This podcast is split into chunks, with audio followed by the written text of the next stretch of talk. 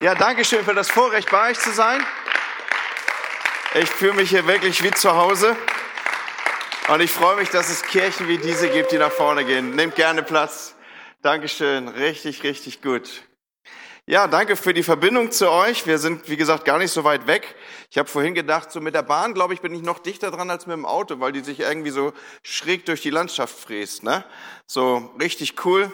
Und wenn ihr Lust habt, kommt ihr mal vorbei. Und ich werde bestimmt auch nicht das letzte Mal hier gewesen sein. Wir, wir stalken euch nämlich auf Facebook und Insta und all sowas. Wir gucken mal, was ihr so macht und versuchen uns inspirieren zu lassen von eurem großartigen Team hier. Richtig, richtig gut. Und so sind wir zusammen unterwegs und bauen Reich Gottes hier in dieser Region, oder? Genau, Hope Kirche, habt ihr schon gehört. Das haben wir jetzt gerade ganz frisch aufgelegt, weil wir heißen ja oder hießen Freie Christengemeinde Bremen, hatten aber Standorte in Pferden und in Bremerhaven und juristisch sind wir aber ein und die gleiche Kirche, also ein juristischer Träger gewesen. Und es macht überhaupt keinen Sinn, in Pferden Freie Christengemeinde Bremen zu heißen. Das löst eher Irritation aus, ja.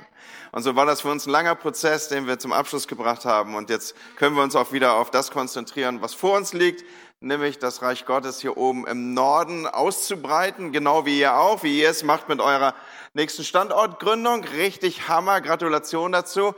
Und wisst ihr was, wir arbeiten daran, dass sich das dreht, okay? Also die meisten Leute sagen, ja unten Baden-Württemberg, irgendwie der deutsche Bibelgürtel.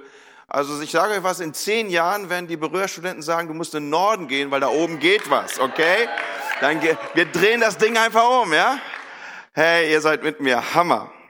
Ich will mit euch zusammen ähm, eine Textstelle lesen. Ihr habt ja heute Morgen schon gesehen, ich bin, ich liebe es, im Alten Testament unterwegs zu sein.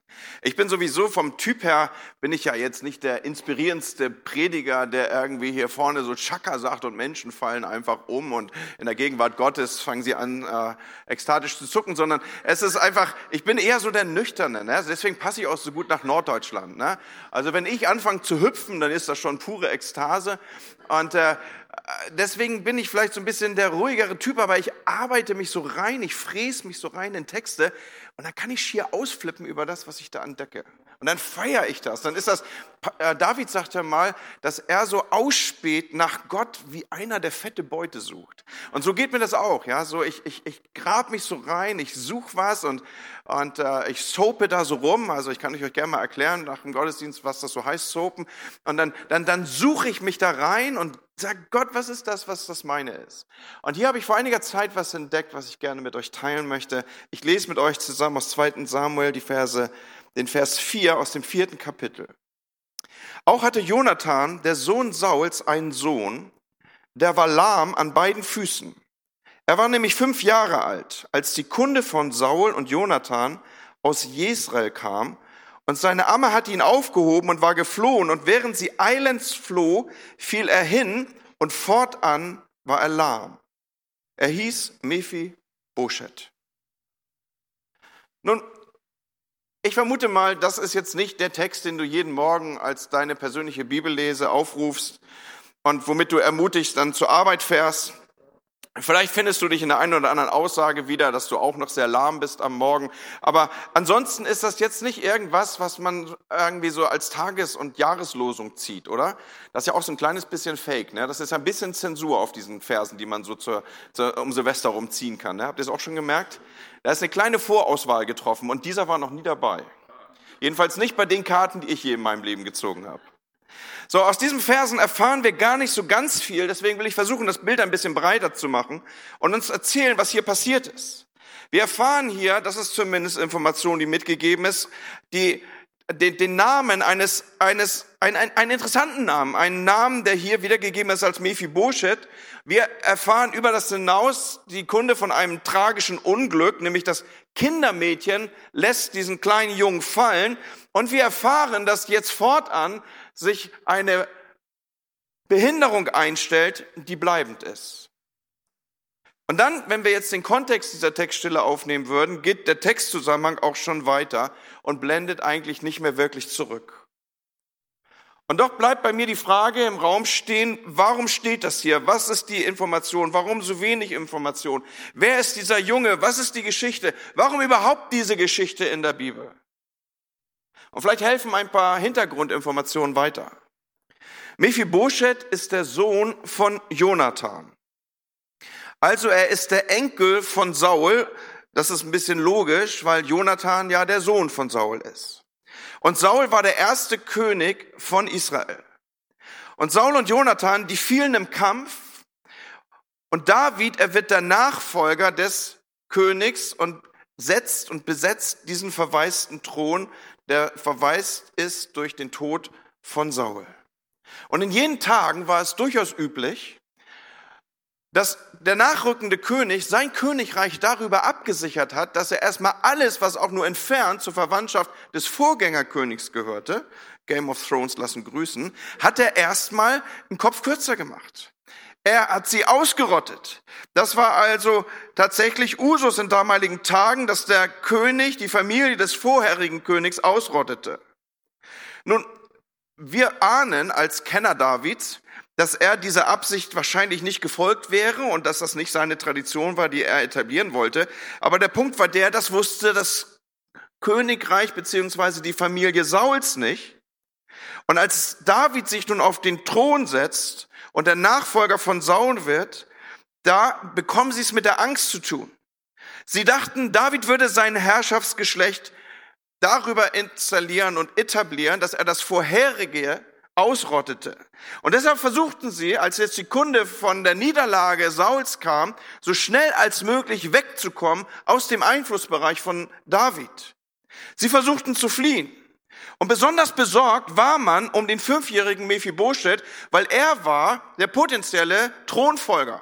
Er war der, den es jetzt zu schützen galt. Da, diese ganzen Märchen, die ihr so kennt und Leute im Wald und Tralala und Cinderella und Füße und alles, was es so gibt, ja. Also das rankt alles so um diese eventuelle Thronfolge von jemand, der mal irgendwann auf den Thron steigen könnte.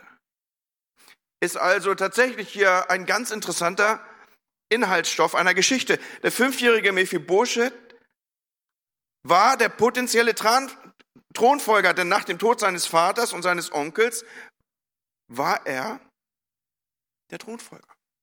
Und wenn David darauf abgezielt hätte, sein Königreich in dieser Weise zu festigen, dann würde hier der Enkel Sauls auf jeden Fall ganz oben auf der Liste stehen. Und das war der Grund, warum die Familie so schnell wie möglich versucht wegzukommen, sich aus dem Staub zu machen. Und so haben wir allgemeine Hektik, wir haben überhastete Eile. In der Eile passiert dieses Unglück, von dem wir hier gerade gelesen haben. Mephibosheth er rutscht der Amme, dem Kindermädchen, durch die Arme und fällt zu Boden und er fällt so heftig auf den Boden, dass seine beiden Füße verkrüppelt waren. Und infolge dieses Sturzes zerstört waren, und damals war man noch nicht so weit mit entsprechender OP-Technik.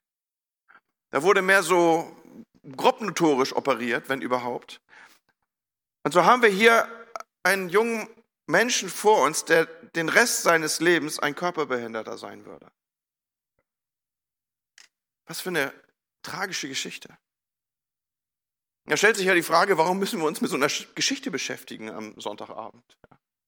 Bis jetzt ist noch alles gut. So ein Abend nimmt ja auch an Dramatik zu. Ab 20 Uhr kommt dann die Tagesschau. Da wird es schon schlimmer. Und ab 20.15 Uhr, spätestens beim Tatort, ist nur noch Morden und Stechen und Tod. Ne? Warum denn jetzt schon im Gottesdienst? Zu früher Stunde. Warum erzähle ich das? Ich erzähle das deshalb, weil die Geschichte von Mephibosheth, und ich will das vor uns entfalten, ganz viel auch mit uns zu tun hat. Wir haben ganz viel mit diesem jungen Mann hier gemeinsam. Und ich will nur drei, vier Stichworte setzen, um dir das deutlich zu machen. Hast du gewusst, dass auch du königlicher Abstammung bist, wie Mephibosheth es ist? Auch du bist königlicher Abstammung. Und was wir gemeinsam mit ihm haben, auch wir tragen die Wunden eines Falls an uns. Die Bibel nennt das Sündenfall. Da gab es diesen Ort, wo der Mensch ungeteilten und ungehinderten Zugang zu Gott, seinem Schöpfer hat. Und jetzt kommt Sünde in diese ungetrübte Konstellation. Und sie fräst sich durch mit ihrer mörderischen Kraft mit ihrer, dieser, ihrer zerstörerischen Kraft. Sie infiltriert das Denken des Menschen. Der Mensch glaubt, er sei gleich wie Gott und könnte unabhängig von ihm leben. Und er emanzipiert sich von Gott. Das ist die Sünde, so wird es später mal definiert, dass sie glaubten, sie könnten ohne mich. Und dass sie nicht glaubten an Gott, Bis heute gibt es Menschen und tragen wir diesen Hang dazu in uns, dass wir glauben, wir kriegen unser Leben selber gemeistert. Das ist Folge dieses Sündenfalls, dass wir immer noch so emanzipiert unterwegs sind und wir diesen Tatbestand nicht greifen, dass wir vor Gott kapitulieren und sagen, Gott, ich kann nicht ohne dich, ich will nicht ohne dich. Und so tragen auch wir königliche Abstammung und auch wir tragen die Wunden eines Falls an uns, des Sündenfalls. Und was der Mensch bis heute auch in sich trägt, jetzt im überreichten und weitergegebenen Sinne ist, wo immer du Menschen triffst, und insbesondere Menschen, die den Weg zurück zu ihrem Schöpfer noch nicht gefunden haben, sie tragen doch auch eine irgendwie in sich geartete Furcht oder zumindest Respekt vor einem höheren Wesen, vor einem König in sich, dass sie, sie können das vielleicht nicht beschreiben, aber wenn immer ich tiefer auch mit Menschen spreche, die Gott nicht kennen, da ist tief drin eine, wie, wie eine Art Urinformation, wie eine Ahnung, wie ein, ein tiefer Respekt davor, dass es vielleicht doch etwas Größeres, etwas Heiligeres, etwas Höheres, etwas Königlicheres geben könnte als das, was sie selber abbilden und sind. Und so gibt es aus meiner Sicht verschiedene Parallelitäten, Parallelen zwischen, zwischen Mephibosheth und uns. Noch einmal, auch wir königliche Abstammung, auch wir tragen die Folgen eines Falls, auch wir haben diese wie auch immer geartete innere, dieses wie auch immer geartete innere Wissen, da, da muss etwas Größeres sein. Und Mephibosheth erkennt den König David nur vom Hörensagen.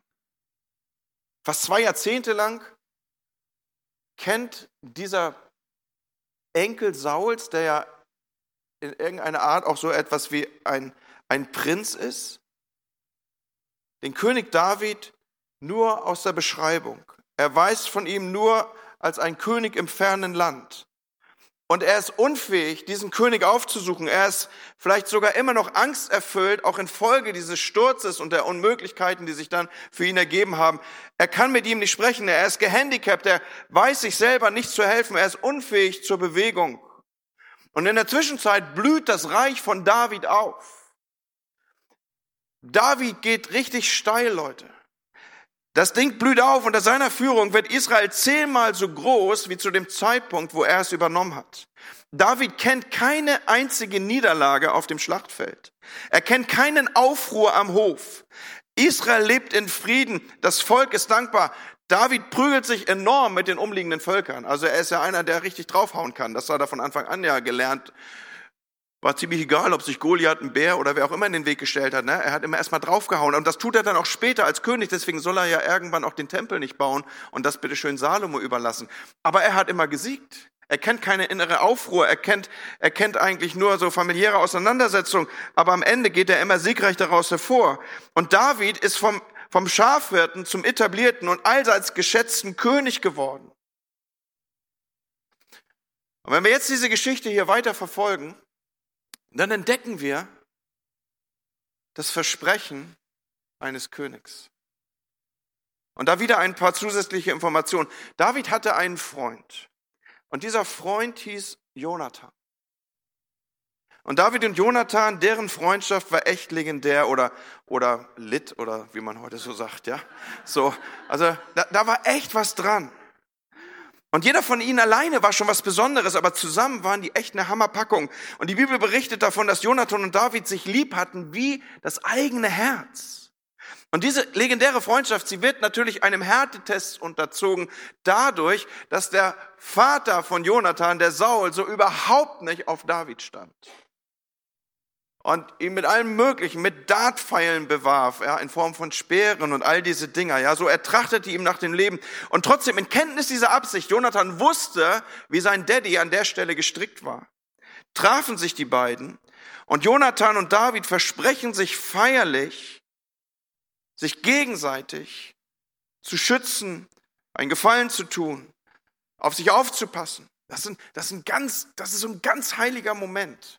Ihr müsst euch vorstellen, irgendwie so wie bei Braveheart, ja, irgendwie so zwei Krieger auf dem Felde laufen einander entgegen und die, die Bibel beschreibt das auch total bildreich. Sie beschreiben zum Beispiel, dass die Rüstung abgelegt werden. Das heißt, die beiden machen sich voreinander verletzlich. Sie lassen sich im Sinne des Wortes dicht aneinander ran. Sie öffnen sich schonungslos. Und jetzt heißt es hier in 1 Samuel 20, Vers 15 und 16, schone meine Nachkommen, entziehe ihnen nicht deine Gunst. Dieses Versprechen nimmt Jonathan David ab. Selbst dann nicht, wenn der Herr alle deine Feinde beseitigt hat. Und dann heißt es hier, so schlossen Jonathan und David einen Bund. Und ich weiß nicht, ob ich irgendwie so viele weibliche Anteile in mir habe, aber, aber mich, mich, mich catcht diese Szene immer wieder. Mich berührt die ganz, ganz tief. Und ich kann mir vorstellen, das, das, das war für die beiden wirklich so ein, so ein besonderer Moment. Und jetzt in der Erinnerung von David, wenn er an diesen Moment dachte, da, da war das etwas, was er stark aus seinem Gedächtnis herausholen konnte. Noch Jahre später, so stelle ich mir vor, wenn er an diesen Augenblick dachte, dann, dann hatte David Gänsehaut es, es gibt ja so diese Momente, ja, wisst ihr, was ich meine? So diese, diese heiligen Momente im Leben. Ich weiß noch, als, als mein Sohn auf die Welt kam, ja, es war ein Oktobermorgen, es war kalt, es war Nachtfrost, es war ein wolkenloser Himmel und ich stand morgens um fünf vor einem Spielzeugladen. Ob ihr es glaubt oder nicht, das ist, das ist nicht jetzt, ne, nicht, äh, Pastor, stimmt das jetzt oder predigst du, ne? Sondern, sondern ich, ich stand, ich stand wirklich um fünf Uhr morgens vor diesem Spielzeugladen und ich habe gewartet, bis der um 9.30 Uhr aufgemacht hat und ich habe einen Hasen gekauft. Ja, denkst du, wie bescheuert kann man sein, ja? Aber ich war, ich war so gaga, weil, weil mein Sohn war auf die Welt gekommen. Das war der, war die Nacht seiner Geburt. Und das, das war für mich so ein, ein zerbrechlich heiliger Moment. Den habe ich bis heute konserviert, den kann ich bis heute abrufen. Oder dein erster Kuss. Oh, ihr guckt gerade so gleichmäßig. Ich wechsle das Thema. Okay. Ähm, also, aber ich glaube, wir, wir, wir, wir alle, wir haben so, wir haben das Gefühl dafür nicht verloren, wenn etwas Besonderes gerade passiert und war. Und, und solch ein Moment war aus meiner Perspektive diesen, dieser Moment, wo die beiden einen Bund schließen und sagen, ja, ich weiß genau, wie mein Vater drauf ist. Und Jonathan wusste um, um diese Besonderheit auf dem Leben von David und sagt, wenn du eines Tages alle deine Feinde unter deine Füße hast, dann denk, dann denk an mich. Und ich kann mir vorstellen, Jahre später, dass David, wenn er wenn er sich an diesen besonderen Moment erinnerte, dass ihm immer noch sich irgendwie Gänsehaut aufstellte. Wenn er so auf seinem, auf seinem Balkon stand und er, ich weiß nicht, wart ihr mal in Israel da, in der Stadt Davids? Ja, da hat man ja einen richtig tollen Blick über die, über die Täler, ja. Und wenn er da so stand so und, und ich weiß auch nicht, so ein, keine Ahnung, so ein Cocktail in der Hand oder so.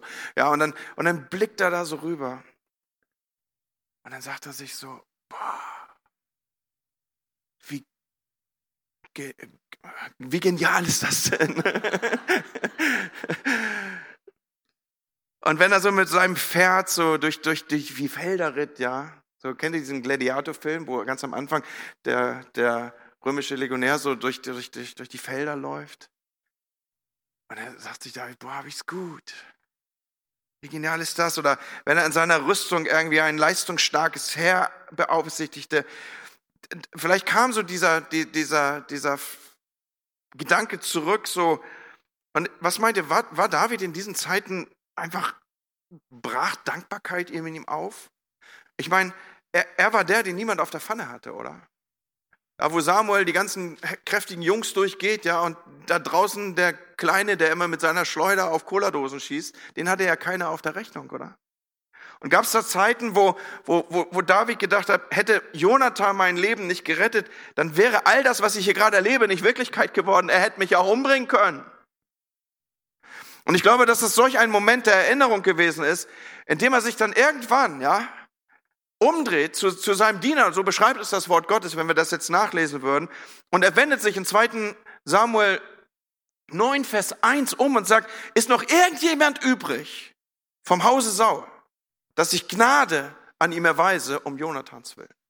Ist noch irgendjemand übrig, dass ich Gnade an ihm erweise um Jonathans willen? Und Freunde, David hatte in seinem Leben Gnade erlebt. Er hatte Gnade erlebt. Er wusste, die Geschichte zu beschreiben vom Hirtenjungen zum König. Das war pure Gnade. Und David war nicht so dämlich, dass er nicht wusste, was da mit ihm passiert war. Ihn, wie ich eben gesagt hatte, niemand auf der Rechnung hatte. Ihm, den, den, den wirklich niemand auf der Rechnung hatte, setzt Gott auf den Thron und er wird dann später die Geschlechterfolge von Jesus entwickeln. Ja, ich glaube, David wusste, was Gnade ist. Und wisst ihr, wo für mich auch ein tiefer, starker Beweis darin liegt, dass er durchaus einzuschätzen wusste, was ihm hier passiert und dass er Gnade erlebt hat? Er stellt die typischen Fragen, die Menschen stellen, wenn sie Gnade erlebt haben. Ist euch das schon aufgefallen? Menschen, die Gnade erlebt haben, die verstanden haben, was Gnade ist, die begriffen haben, was Gnade ist, die wissen, dass sie einen gnädigen Gott hatten, die wissen, ich bin einer, der Gottes Gnade fand. Das ist ein altes Pfingstjubellied, das kennen auch nur noch Ausgesuchte. Also jemand, der das wirklich verstanden hat, der stellt solche Fragen. Da begegnet mir jemand in der Gemeinde, der von mir erwartet, dass ich ihn begrüße. Der von mir erwartet, dass ich die Mütze abnehme. Der von meinen Leuten im Lobpreis erwartet, dass sie das und das und das und das machen. Und dann sagt er zu mir, ich gehöre zur Gründergeneration dieser Kirche. Ich darf erwarten, dass du dich so verhältst. Manchmal kommt ja aus ein heiliger Zorn über Pastoren. Ne? Habt ihr das auch schon mal erlebt? Ihr habt ja richtig coole Pastoren, aber bei uns in Bremen sind wir nicht ganz so durchgeheiligt. Da habe ich zu ihm gesagt, weißt du, was ich von dir erwarten darf nach 40 Jahren Lebens Christusnachfolge? Dass du verstanden hast, was Gnade ist. Und das bedeutet, dass du keine Rechte hast. Das bedeutet, dass du alles aufgegeben hast. Alles, was dir gegeben ist, ist ein Geschenk. Jeder Atemzug ist Gnade von Gott. Du hast kein Recht von irgendjemand zu erwarten, dass er die Mütze vor dir sieht. Du darfst dankbar sein, wenn er es tut. Und wir dürfen das auch jungen Leuten beibringen. Aber Recht darauf hast du nicht. Versteh, was Gnade ist, habe ich zu ihm gesagt. Und weiß auch nicht, warum mir gerade dieses einfällt hier, aber schaut, David, er ist jemand, der solcherlei Fragen stellt. Jemand, der Gnade erlebt hat, der stellt die Frage nach der Gnade. Gibt es jemand, an dem ich gnädig sein kann? Wenn du Gnade erlebt hast, jemand, der hier in der K21 Gott erlebt hat, ich bin sicher, er geht raus und er stellt sich die Frage, gibt es irgendjemanden in meinem Umfeld, an dem ich Gnade erweisen kann, weil Gnade an mir passiert ist? Wie kann ich gnädig sein zu deinem Nachbarn? Wie kann ich gnädig sein zu meinem Arbeitskollegen? Gibt es irgendetwas, wo ich Gnade leben kann, weil mir Gnade widerfahren ist? Menschen, die Gnade verstanden haben, die stellen solche Fragen. Das ist auch ein gesunder Selbsttest. Geschwister hat vor einiger Zeit einen folgenschweren Satz gesagt. Der hat mich tief getroffen. Der ging ungefähr so. Wenn du dein Gebetsleben analysierst und die Dinge, für die du betest, Verändert es dich oder verändert es diese Welt? Wenn die in Erfüllung gehen würden, deine Gebete, würde es dich verändern oder würde es die Welt verändern? Und Freunde, da liegt eine tiefe Wahrheit drin. Uns ist Erbarmung widerfahren. Wir sind begnadet. Und Menschen, die Gnade erlebt haben, die stellen die Frage, ist da irgendjemand, an dem ich Gnade erweisen kann? Ist noch irgendjemand übrig, sagt David hier, damit ich Gnade an ihm erweise? Kann ich irgendetwas für irgendjemand tun? Kann ich mich irgendjemand gegenüber gütig zeigen, weil ich selber Güte erlebt habe? Wem kann ich Gnade zeigen, weil ich Gnade erlebt habe? Menschen noch einmal, die Gnade verstanden haben, die stellen solche Fragen. Und schau, das ist hier kein politisches Manöver von David. Er hat nicht wirklich was zu erwarten von diesem Krüppel. David will nicht Gutes tun, damit Leute ihm Beifall zollen oder dass er irgendwie, was auch immer, irgendwie den, den Behinderten Nobelpreis bekommt oder sowas. Er tut es auch nicht, weil er im Gegenzug etwas dafür erwartet. Er wird von diesem Gedanken getrieben. Ich, David, habe Gnade erfahren. Ich, David, wurde errettet. Wie kann ich anderen, wie kann ich, wie kann ich Gnade an jemand anderem erzeigen? Und jetzt kommt ein Knecht ins Spiel, der Ziba heißt. Ein Knecht namens Ziba wusste von einem Nachkommen, der sagt jetzt hier, es ist noch ein Sohn von Jonathan da, lahm an den Füßen ist die Antwort. Und ich lese das noch einmal in Zusammenhang. Und David sagte, gibt es vielleicht noch jemand, der von Hause Saul übrig geblieben ist, damit ich Gnade an ihm erweise, um Jonathans willen? Es war aber ein Knecht vom Haus Saul. Sein Name war Ziba. Den rief man zu David und der König sagte zu ihm, bist du Ziba? Ja, dein Knecht. Und der König sagte, ist niemand mehr da vom Haus Sauls, damit ich Gnade an ihm erweise? Da sagte Ziba zum König, es ist noch ein Sohn Jonathans da, der an beiden Füßen gelähmt ist. Und der König sagt zu ihm, wo ist er? Ziba sagt zum König, siehe, er ist im Haus Machias, des Sohnes Amiels, in Lodabar. Nur ein Satz.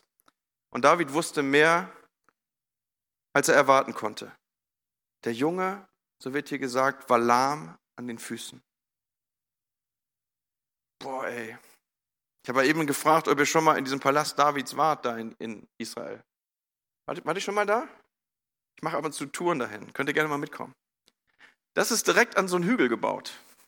Damals gab es auch noch keine Rollstühle und auch keine Sitzlifte und all diese Dinger, die man heute so hat. Wer hätte es David übel genommen, wenn er gesagt hat, nee, passt, passt nicht. Ne? Und wenn er sich nochmal umgedreht hätte und gesagt hätte, ist noch jemand übrig vielleicht. Versteht ihr? Wer hätte es ihm übel genommen, wenn er Ziba gefragt hätte, gibt es keinen anderen? Gibt es nicht noch irgendwie, gibt es irgendwo gesunde Familienmitglieder? Wer hätte es ihm verübeln können, wenn er argumentierte, ein Behinderter, der passt nicht in diesen Kontext hier. Hier sind die, hier ist die Elite.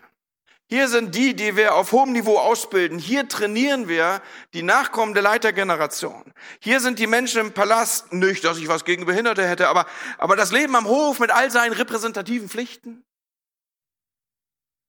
Hier verkehrt die Elite. Der Junge kann ja nicht mal gehen. Gott sei es geklagt. Und wäre das nicht auch, nee, nee wäre das nicht auch eine Überforderung für ihn? Und ständig die ganzen Gesunden sehen und so? Es gilt ja auch, ihn zu schützen. Ja, es gilt ja auch, ihn zu schützen. Und außerdem, da war ja kein Reichtum. Infolge des Reichtums auch keine Erziehung. Ich meine, ihr wisst ja selber, wie das so am Königshof zugeht, ja. Also da, da, da, da liegen ja Gabeln, da weißt du ja gar nicht, in welcher Reihenfolge du die durcharbeiten sollst. Und auf der anderen Seite die Messer, da wollen wir mal gar nicht reden. Und dann sollst du ja die beiden auch noch koordiniert bewegen. In Bezug auf ein und das gleiche Objekt was da in Form von Fleisch auf dem Teller liegt. Und wer weiß, wie der aussieht. Nee, all die Jahre, in denen er, wo wohnt der Typ noch? Lodabar. Ihr habt heute Morgen schon gemerkt, dass ich so eine Vorliebe habe darüber oder dafür mal nachzugucken, was heißt denn eigentlich Lodabar? Wisst ihr, was Lodabar heißt? Ohne Worte. Also der wohnt bei ohne Worte. Ich denke nicht drüber nach. Das ist so wie Pusemuckel um die Ecke und dann noch einmal durch die Kaninchenbau und dann stehst du vor der Tür. Das ist so, das klingt wie Buxtehude, oder? Also, Entschuldigung, nicht weiter sagen, ja? Versteht ihr, was ich meine? Lodabar. Ich meine, allein der Name spricht doch Bände, oder? Da fällt einem ja noch gar nichts mehr ein. Und, und, und sicherlich wird es irgendjemand geben, der besser hierher passt. Aber Leute, solche Worte wurden nie gesprochen. Solche Worte wurden nie gesprochen. Davids einzige Reaktion war, wo ist er? Und dann ließ David den Sohn von Jonathan holen. Und, und können wir uns vorstellen, was am Sohn, was, was am, am, am Hof los war? Hast du gehört, es ist, es ist noch ein Sohn da? 20 Jahre war Funkstille. Hast du gehört, es ist noch ein Sohn da? David lässt den Sohn holen. Und irgendwann müssen sie vor Mephibosheth gestanden haben. Bist du der Sohn Jonathans? Ich meine, der war ja fünf Jahre und ihr wisst ja selber, was mit Kindern passiert, wenn man lange noch nicht hinguckt, ja. Bist du der Sohn Jonathans? Bist du der Sohn? Und kannst du dir vorstellen, wie lange Mephibosheth schon nicht mehr Sohn genannt wurde? Weil mit dem Sohn Jonathans rühmte man sich nicht in den Tagen eines anderen erfolgreichen Königs. Nein, wenn von Mephibosheth die Rede war, dann stand immer seine Behinderung im Vordergrund. Selbst in der Bibel wird er uns so vorgestellt. Jedes Mal, wenn sein Name genannt wurde, dann, dann hat man auch gleich so die Behinderung mit angeführt. Du weißt schon, Mephibosheth, naja, der Krüppel. Du weißt schon. Aber David, er erwähnt das Elend nicht. Er fragt nicht, wo ist Mephibosheth, das Problemkind? Sondern er, seine Frage ist, wo ist er? Und er setzt die Suche nach einem Sohn in Gang.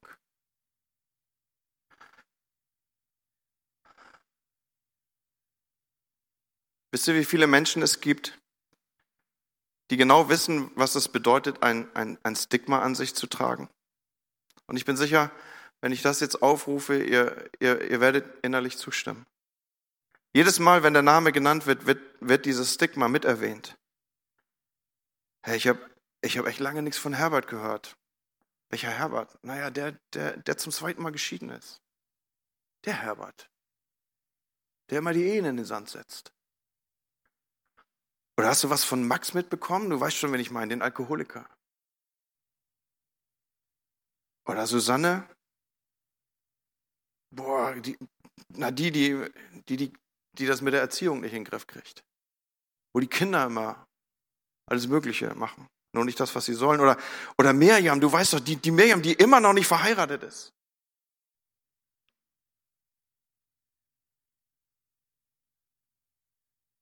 Wisst ihr, was ich meine, wenn ich sage, es gibt viele, die wissen genau, was das bedeutet, wenn, wenn immer auch so ihre, ihr, ihr Handicap mitgereicht wird. Weißt du, Lydia, die, die, die immer krank ist. Oder die da, oder der da, oder, oder Erika, die keine Arbeitsstelle länger als fünf Wochen behalten kann. Und die Vergangenheit folgt wie ein Schatten. Wo immer man hingeht, da schleppt man dieses, dieses Mephibosheth der Krüppel, Max der Alkoholiker, Erika, die das mit der Beziehung nicht gebacken kriegt. Miriam, die immer noch nicht verheiratet ist. Andi der Choleriker. Theo, der seine Kinder verkloppt. Es folgt wie ein Schatten. Und gibt es da niemand, der die Person sieht, wie sie wirklich ist? Jemand, der dich, der dich sieht, wie du, wie du wirklich bist und nicht das, was du mal gemacht hast und das, was du mal verbockt hast und das, wo du auch nicht stolz drauf bist und wo du zurückblickst und denkst, du, du würdest es gerne streichen. Gibt es da niemand, der sieht, wie du wirklich bist, sondern immer nur mitgeführt, was du gemacht hast? Und die Antwort ist ja, es gibt jemand. Und es ist damals wie heute der König. Der König, der König. Hör mal, wenn Gott mit dir spricht, dann erwähnt er nicht deine Misere. Und dann, dann steht für ihn auch nicht das Problem im Vordergrund, sondern Gott sieht dich anders. So wie hier in der Geschichte von David, so, so für Gott bist du der Sohn und für Gott bist du die Tochter. Und nicht Mephibosheth, der Krüppel. Und nicht Max, der das Leben nicht geregelt kriegt. Und nicht Theo, der es dauernd versaut. Und nicht Lydia, die es ständig vor die Wand bringt. Sondern wenn der König dich sucht, dann sucht er Sohn und Tochter. Und 20 Jahre trägt Mephibosheth dieses Stigma an seinem Körper, in seinem Leben. Er, er selber traut sich gar nicht, sich selber als Sohn zu betrachten, schon gar nicht als Sohn Jonathans, des potenziellen Erbfolgens eines Königs. Und er macht schon gar nicht sichtbar, dass er königlicher Abstammung ist. Sondern wenn die Leute seinen Namen erwähnen, dann erwähnen sie immer sein Problem. Aber der König, als der ihn sucht, als der seinen Namen erwähnt, da sucht er einen Sohn. Wo bist du? Das war die Frage vom, vom König David. Wo, wo ist er? Und es hat schon mal einen König gegeben, der so gefragt hat, der König der Könige. Wir haben eben schon in meinem ansatzmäßigen Vergleich gelernt, das ist Gott selber. Gott hat schon damals gefragt, schon damals, als das alles passierte mit diesem Sündenfall, schon da stellt der König die gleiche Frage, wo bist du? Adam, wo bist du? Und diese Frage stellt der König bis heute. Der König der Könige ruft bis heute diese Frage, wo bist du? Und er, er, er ruft dich als Tochter, er ruft dich als Sohn. Und er ruft dich nicht als den, der irgendwie sein Leben nicht auf die Freie kriegt und dessen Füße gebrochen sind infolge eines, eines zerstörerischen Unfalls. Wo bist du? Weißt du, dass der König an diesem Abend fragt, wo bist du? Und die Geschichte geht weiter. Die Kuriere von David, sie reisen zu Mephibosheth, als die Kunde zu ihm kommt, den gibt's noch. Und dann tragen sie ihn in den Wagen und begleiten ihn zum Palast. Und so lesen wir hier in 2. Samuel 9, Vers 6, da kam Mephibosheth, der Sohn Jonathans, des Sohnes Sauls, zu David und fiel auf sein Angesicht und warf sich nieder. Und David sagte, Mephibosheth. Wie habe ich eben gesagt, er, er ruft ihn beim Namen. Mephibosheth, siehe dein Knecht, sagt Mephibosheth. Und David sagt, fürchte dich nicht. Die ersten Worte, die der König an den wiedergefundenen Sohn richtet, ist, fürchte dich nicht.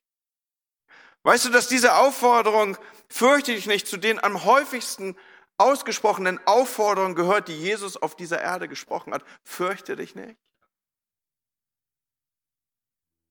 Die Ermutigung, keine Angst zu haben, die kommt in jedem Buch der Bibel vor. Die kommt aus dem Himmel selbst. Fürchte dich nicht. Der König sucht dich. Er ruft dich beim Namen. Und für ihn bist du die Tochter. Und für ihn bist du der Sohn. Und nicht der, der sein Leben nicht auf die Reihe kriegt. Und schaut, was weiter passiert. David greift jetzt ein, in einer ganz schnellen Nachfolgeregelung gibt er Mephibosheth all das zurück, was sein Erbteil war. Er gibt ihm das wieder, was Besitz seines Vaters war. Er, er, er gibt ihm mehr als das. Er alle Ernten der letzten Jahre, die auf dem Grund und Boden dessen geerntet wurden, was der Familie von Mephibosheth gehörte, erstattet David. Das, das, das muss Das muss irre gewesen sein. Stell dir vor, jemand zahlt dir 20 Jahre das zurück, was dein Vermögen erwirtschaftet hätte. Also ich weiß, das sprengt unseren Kopf. Ich weiß auch jetzt keinen besseren Vergleich, aber, aber der Mann war schlagartig reich. Und er gibt ihm Dienstpersonal zurück. Und dann besteht der König darauf, dass Mephibosheth am Tisch des Königs Platz nimmt. Und das sagt er nicht nur einmal. Das, ich finde das so irre, wenn man sich so reinfräst in das Alte Testament. Und wenn man das so liest, dann, dann, dann können wir das jetzt lesen, was hier steht. Ich will dir den ganzen Besitz deines Großvaters Sauls zurückgeben, sagt er. Du aber sollst täglich an meinem Tisch essen. Und dann geht es weiter. Mephibosheth soll täglich an meinem Tisch essen. Und Mephibosheth sprach David, esse an meinem Tisch wie einer der Königssöhne. Mephibosheth aber wohnte hinfort in Jerusalem, denn er aß täglich an des Königs Tisch. Und manchmal fragt man sich, warum um alles in der Welt? Heiliger Geist, du bist ja der Initiator, du bist der Impulssetzer dieser Worte. Hältst du uns für Gaga? Warum musst du innerhalb von drei, vier Versen viermal die gleiche Information transportieren? Offensichtlich will der Heilige Geist uns hier was deutlich machen. Mephibosheth aß am Tisch des Königs. Und hier in 2. Samuel 11, Vers 13 lesen wir noch einmal, er saß am Tisch des Königs täglich, er war lahm an seinen Füßen, aber er aß am Tisch des Königs. Und vielleicht halten wir einen Moment inne und, und versuchen uns das nochmal so vorzustellen. So ein, so ein Königspalast. So ein David, der Leute an seinem Tisch sitzen hat. Da ist natürlich all die Bediensteten und all Leute, die was zu sagen haben im, in, in, seinem Reich, aber natürlich auch, auch, auch die Kinder von David, war ja auch irgendwie eine Familientafel. Und ich weiß nicht, ob ihr, ob, ob ihr die Kinder von David noch so ein bisschen aufrufen könnt, vielleicht aus dem Lesen, vielleicht noch aus Tagen, wo ihr in der Kinderbibel rumgeblättert habt, da gab es ja diesen gewieften Amnon. Und er kommt dann rein in diesen Raum und er sieht, die Tafel ist gedeckt und ich weiß nicht, die, die Leute, die Eltern sind, äh, es, du kannst ja schon, meine Mutter hat immer gesagt, ich erkenne meine Schweine am Gang. Ja? So, also damit wollte sie klar machen, die, die, die, die hat einfach nur gehört, wie wir die Tür zugemacht haben und wie wir gelaufen sind, dann wusste sie, wer jetzt an den Tisch kommen würde. Wissen irgendwelche Eltern, wovon ich hier rede? Ja, also du kannst da, man kann als Kind ja auch eine gewisse Betonung in das Schließen einer Tür hineinlegen, die so eine deutliche, signifikante äh, Ausformung hat, dass jedes Elternteil sofort weiß, wer war das jetzt.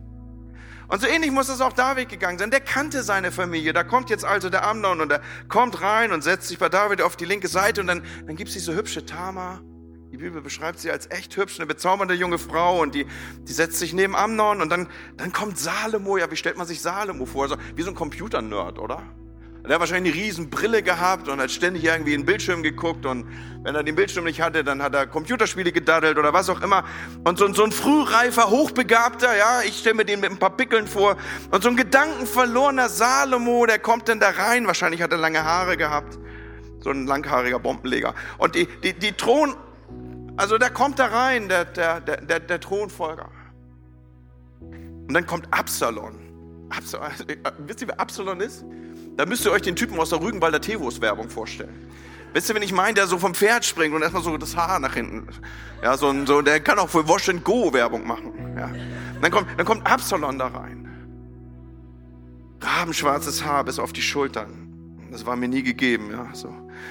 Und ich stelle mir vor, an diesem Abend ist auch der Herrführer von, von, von, von David da. Ja. Das, also die Herrführer, das waren die mit dem Sixpack, ne, aber nicht den aufgesprühten. Ne? Und auch nicht, man kann ja auch ein Sixpack kriegen, wenn man sich lang genug gegen Bauzaun lehnt. Ne? Also das, das war nicht diese Art Sixpack, ne? sondern das waren durchtrainierte Kerle, mutige Krieger, Herrführer zum Essen geladen, Joab muskulös, braun gebrannt, sitzt neben dem König. Und dann soll das Essen losgehen. Und dann wird es still. Und dann hört man vielleicht eine Tür klappern und, und dann hört man so schlurfende Schritte, wo sowas hinterhergezogen wird. Und man hört vielleicht so ein Klicken von, von, von, von Krücken, so stelle ich mir vor. Und, und dann kommt mir viel Bullshit und, und ganz unbeholfen, wir haben viermal hintereinander die Information, er saß an dem Tisch des Königs und jetzt findet er seinen Platz und rutscht in seine Reihe. Und wisst ihr, was in dem Moment passiert, Leute? Ich habe so kleine Tücher mitgebracht. Vielleicht lassen wir die mal gerade durch die Reihen laufen. So kleine Tücher, wo ihr euch mal eins, eins rauszupft. Da kommen sie. Wisst ihr, wie viel Bullshit kommt und er nimmt seinen Platz an dieser Tafel. Und was in diesem Moment passiert, eben noch, eben noch hörte und sah man die Folgen eines Falls an Mephibosheth. Aber jetzt sitzt er am Tisch des Königs. Und das, das Tischtuch, das bedeckt seine Füße. Und nichts ist mehr zu sehen.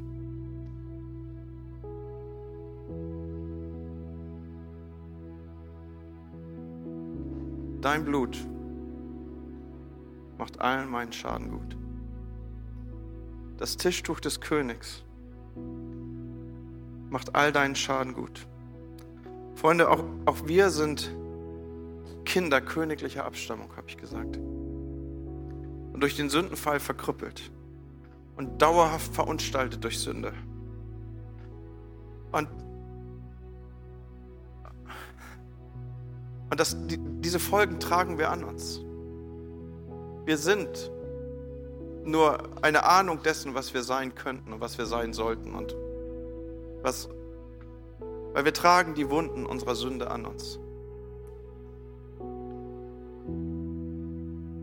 Und auch wir sind unterwegs durch ein Leben, das wenig Bedeutung hat, bis zu dem Zeitpunkt, wo der König uns ruft.